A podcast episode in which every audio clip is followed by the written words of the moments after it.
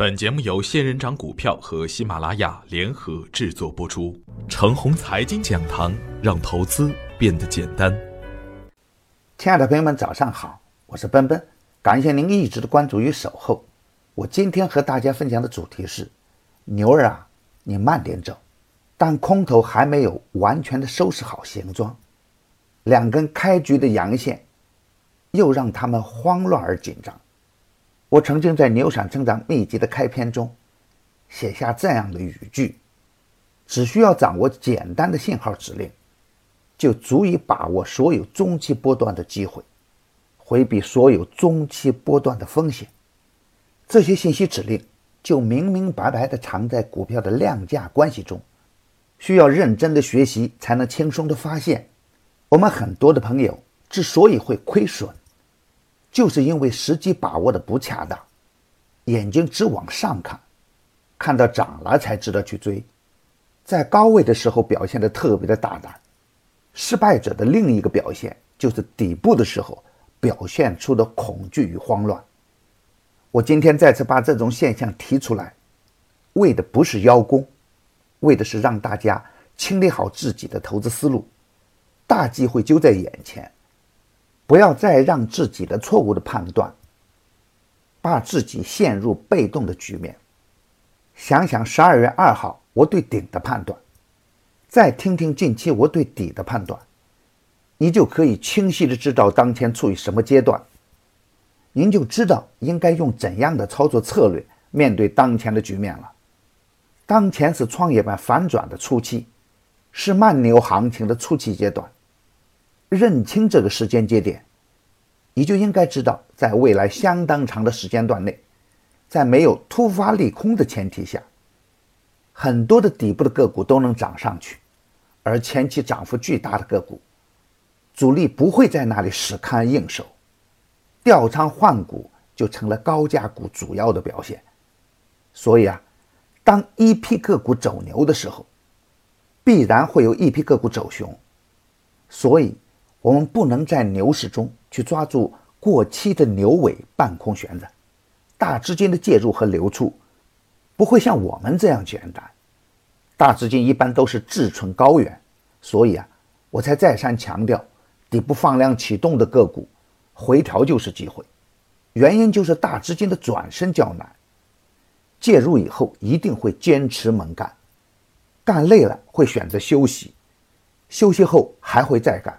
所以啊，我们一旦选到好股后，不要抓点牛毛就到处乱窜，小跌一点就无比的慌乱。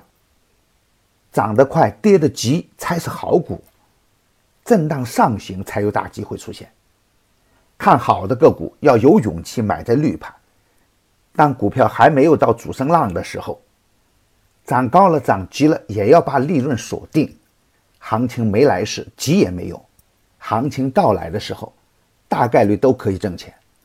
慢牛行情不可能出现连续的大幅的普涨，连涨后就要悠着点，连跌以后就要积极一点。好的行情要懂得珍惜，该大干的时候就该撸起袖子干。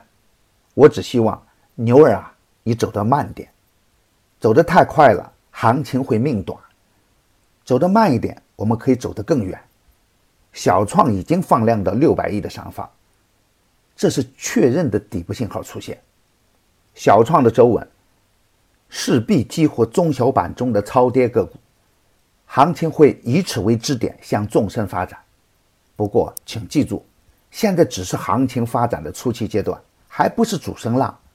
行情兴奋过后，会以缓慢的震荡形式上行。在我们清晰的知道这个时间节点以后，就要规范我们的操作策略。看好的个股，涨高后要锁定收益，跌下来要积极的接盘，仓位可以逐步的加大到六成左右，积极的跟进刚起的有量的热点。没有量的股票，只能小仓关注，不能大仓蛮干。量价齐升的个股，就可以重仓接盘。今天操作的要点是。要用心锁定几只好股，轮番去干。